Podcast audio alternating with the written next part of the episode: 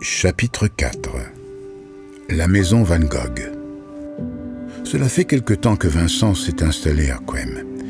Il loge maintenant dans la maison des Deux Cruques qui abrite aujourd'hui un musée dédié à son passage dans le Borinage.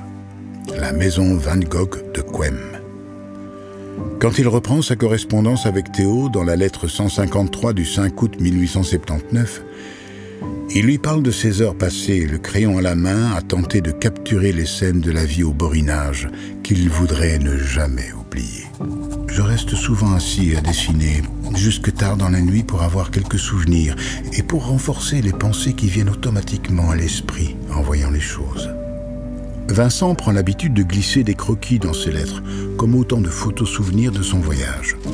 Et Théo, qui les reçoit toujours avec plus d'enthousiasme, prend conscience du potentiel artistique de son aîné, finissant par lui donner un conseil, se consacrer à son art. Il n'en fallait pas beaucoup plus pour Vincent, qui est maintenant convaincu de pouvoir servir Dieu en tant qu'artiste.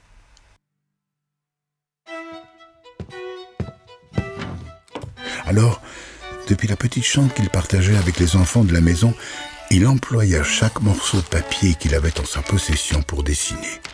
Plongé dans des manuels, de jour comme de nuit, il apprend la perspective et s'entraîne en copiant les travaux d'artistes qu'il admire, tout en croquant, dès qu'il en a l'occasion, ce qu'il aime par-dessus tout dessiner, les scènes de vie, les gens, les travailleurs. Car si la passion et l'envie étaient là, Vincent le savait, il lui fallait encore tout apprendre. Mais cette passion dévorante l'emmène progressivement sur une autre voie, et la petite maison ouvrière des deux cruques devient inconfortable pour cet ancien prédicateur devenu artiste, qui n'a qu'une seule envie, assouvir sa soif de connaissance et de maîtrise, comme il l'explique à Théo dans la lettre 158. Elle est déjà très petite, il y a deux lits, celui des enfants et le mien, et maintenant que je fais les bargues, feuilles assez grandes, déjà je, je, ne saurais te dire combien je suis peiné. Je ne veux pas gêner les gens dans leur ménage. Sa décision est prise.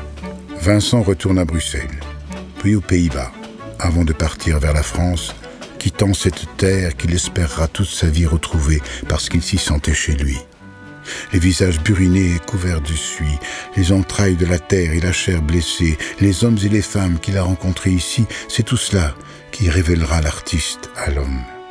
Empli de ses visions, de ses textures, de ses couleurs et de ses émotions, Vincent Van Gogh retourne au monde de l'art, mais cette fois en tant qu'artiste, pour y développer son regard unique sur le monde.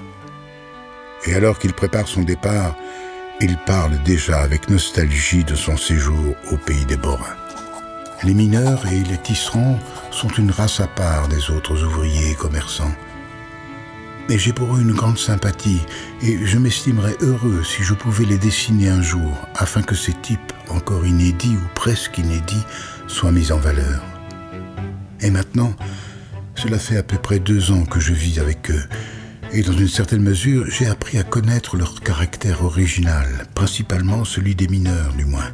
Et de plus en plus, je trouve quelque chose de touchant et même de déchirant dans ces pauvres et obscurs travailleurs, les plus bas de tous, pour ainsi dire, et les plus méprisés, que l'on se représente habituellement par l'effet d'une imagination peut-être vive, mais très fausse et injuste comme une race de criminels et de brigands. Il y a des criminels, des ivrognes, des brigands ici comme ailleurs, mais ce n'est pas du tout le vrai type. Je ne saurais vous dire à quel point je suis heureux de m'être remis au dessin. J'y pensais déjà depuis longtemps, mais j'ai toujours considéré la chose comme impossible et hors de ma portée. Mais maintenant, tout en ressentant à la fois ma faiblesse et ma dépendance à l'égard de beaucoup de choses, j'ai retrouvé ma tranquillité d'esprit et mon énergie revient de jour en jour. Finalement, on ne sait qui a le plus marqué l'autre entre le borinage et l'artiste.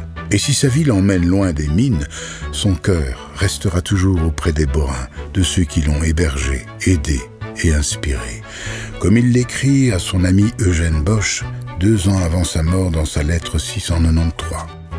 Si vous allez un jour au Petit Wam, voudriez-vous vous renseigner pour savoir si Jean-Baptiste Denis, fermier, et Joseph Quinet, mineur, y habite encore.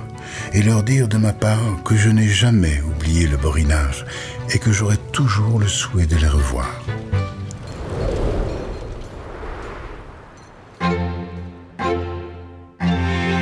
Vous venez d'écouter le chapitre 4 du podcast Van Gogh de l'homme à l'artiste. Pour écouter les autres chapitres, rendez-vous sur notre site visite-mons.be.